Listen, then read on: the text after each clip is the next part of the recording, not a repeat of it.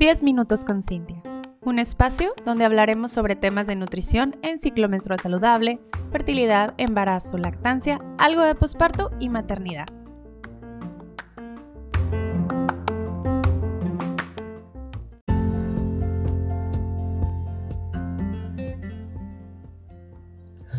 Buenos días a todas y bienvenidas a estos 10 minutos con Cintia. Hoy quiero platicarte sobre lo que no te dicen del posparto. Y es que la realidad es un tema súper retador, porque cuando platicas con alguien más sobre esto, la respuesta casi siempre es, a mí me fue muy bien, mi bebé durmió toda la noche, no se me complicó nada, agarré perfecto, sané súper rápido, al día siguiente me paré de la cama y bueno, casi siempre todo es de color de rosa. Me deja pensando un chorro todas estas frases que te dicen del posparto, porque no estoy diciendo que siempre debe haber algo negativo, pero sí considero que debemos de platicar la realidad. Y más cuando una mujer que va a pasar por un posparto te está preguntando, porque la realidad es que esa mujer está buscando alguna herramienta para evitar que le vaya mal, por así decirlo, o que esté súper fuerte su posparto. Es como la experiencia en cabeza ajena. Yo creo que va más por ahí. Desde mi punto de vista me he dado cuenta que, literal, a punto de sombrerazos, que las maternidades o los pospartos este, del primero, del segundo, del tercer niño son súper diferentes. Yo creo que en mi caso yo sufrí un poquito más en el segundo porque me inundó como que la sensación de abandono a mi primer hijo. La verdad es que no me pregunten por qué, pero solo se siente de esa forma. Y bueno, es un mar de lágrimas, de reproches, de ansiedad. No puedes hacer mucho en los primeros días, porque por ejemplo en mi caso yo tuve cesárea, entonces no podía como jugar con mi primer niño, me limitaba a platicar con él, darle abrazos, recordarle lo mucho que lo amaba, sobre todo cuando lo iba a dormir, este, jugar en la cama, cositas así. Pero también me di cuenta que conforme van pasando los días, todo se empezó a volver más suave, más amable. Se comenzó a moldear como mi familia mi esposo se sentía que se sentía un poco más lejano, se empezó a acercar más. Mi hijo mayor, que no sabía cuál era su lugar en este en esta casa y en esta familia, él solito encontró su lugar. Creo yo que lo dominó y ahora sí ya tiene su camisa bien puesta de hermano mayor. Lo que quiero que sepas tú que me estás escuchando y que estás pasando por este posparto literal, eh, te entiendo, es durísimo. Es una etapa muy complicada, muy retadora y de muchísimos cambios. Tu mundo se voltea de cabeza completamente. Y bueno, desgraciadamente o afortunadamente, no hay un instructivo. Tú eres la que vas a dirigir el barco como mejor te ayude a tu paz mental.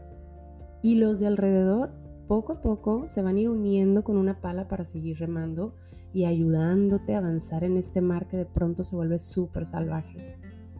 Pero bueno, cuando te llegues a perder, cuando estés en ese, en ese momento, en esa cúspide en donde ya no sabes si para atrás ni para adelante, si para un lado, si para el otro, si de dónde comenzar o, bueno, se te revuelve la cabeza, respira y déjate llevar por la corriente. Literal, solamente va a ser un ratito como cuando estabas en clases de natación y te decían, bueno, vamos a aprender a flotar. ¿Y cómo aprendes a flotar? Relajándote, respirando, llenando tus pulmones de aire y dejándote llevar por la corriente. Si sigues peleando te vas a empezar a hundir y van a venir pensamientos más catastróficos y te vas a estresar mucho más y los días van a seguir avanzando y más se va a ir avanzando este, este sentir. Entonces, cuando te llegues a perder, respira, déjate llevar por la corriente, solo va a ser un ratito, flotando, respirando, flotando, respirando, hasta que tengas otra vez la energía de regresar a ese barco a seguir remando con los demás. Fíjate que hace algunos días estuve escuchando un conferencista, era psiquiatra, y le preguntaban, eh, como, bueno, era como más de medicación y todo este rollo. Me gusta mucho escuchar ese tipo de conferencias. Em, y le preguntaban qué tipo de medicación utilizaban en cierto tipo de pacientes. Estaban hablando de ataques de pánico, ansiedad y todo este rollo. Bueno, el psiquiatra decía que antes de darle una medicación a sus pacientes, él lo analizaba primero y preguntaba o analizaba si ese paciente tenía hambre o tenía sed o tenía sueño o no había hecho ejercicio porque mencionaba que entonces cuando el paciente no tiene esto que es lo básico, no está enfermo. El paciente tiene hambre, tiene sed, tiene sueño, necesita hacer ejercicio, por lo tanto cambia mucho su estado de ánimo. Lo mismo que te estoy platicando ahorita me hizo bastante eh, ruido en mi cabeza de decir, claro, eso pasa en el posparto o eso pasa en cualquier punto de nuestra vida. Sin embargo, en el posparto se ve muchísimo más porque llegamos a un punto en donde nos olvidamos siquiera de tomar agua, nos olvidamos siquiera de ir al baño. Entonces, es importante conocer todo esto y decir, durante tu posparto vamos a tener bastantes cambios de estado de ánimo. Necesitamos analizarnos si tengo hambre, si tengo sed, si necesito dormir, si necesito hacer ejercicio, despejarme, porque realmente son necesidades básicas del cuerpo humano. Necesita nuestro cerebro funcionar al 100 y cuando no lo tiene, pues se hace cuenta que lo estamos reprimiendo, se está deshidratando, está en periodo de alerta, por lo tanto las emociones son muchísimo más intensas, más fuego, más fuerte, más elevado, más exagerado.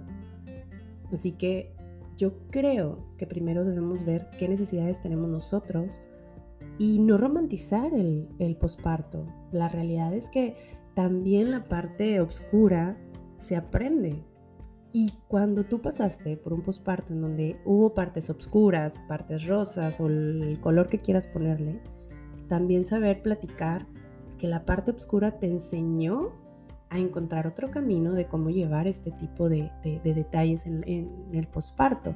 Y eso hace que nos ayudemos o que nos creamos como si fuéramos maestras para la siguiente generación que vaya a pasar por ese posparto. ¿Qué quiero decir? Que si viene una mujer que va a pasar por un posparto, tú tengas esa herramienta como maestra de decir, yo pasé por esto, me pasó esto, una parte bonita, pero también me pasó esto y lo solucioné de esta forma. Qué fácil, ¿no? Sería mejor hablarlo de esa forma, decir las dos partes sin solamente quedarnos en la parte bonita y cuando se te hace bolas el engrudo no saber qué hacer. Así que debemos de recordar que el posparto no es de color rosa, es del color que tú lo quieras pintar y del que más te guste. Aquí el punto es escuchar qué es lo que necesita tu cuerpo y, e írselo dando poco a poco.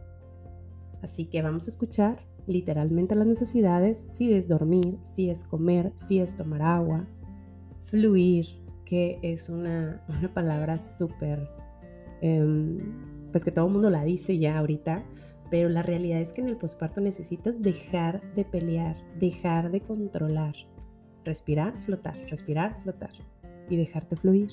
Y luego ya después vas a tener más energía para volver a remar con todos los que van a estar adentro de este barco. Y pues bueno, así que vamos a escuchar esas necesidades. ¿Tú ya la escuchaste? ¿Sabes la necesidad de tu posparto? ¿Ya te lo preguntaste? ya sabes más o menos por dónde va ese estado de ánimo o por qué te sientes tan cansada. Si no, te lo dejo de tarea. Y en el próximo episodio podemos seguir platicando sobre esto. ¿Qué tal? ¿Me sigues? Ok, nos vemos en el siguiente. Cuídense un montón y disfruten este día que está súper fresco. Bye bye.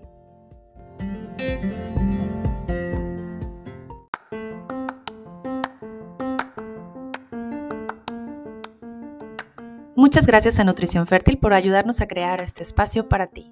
Una tienda especializada en suplementación, en fertilidad, embarazo, lactancia, posparto, salud femenina y más. Búscala www.nutricionfertil.com.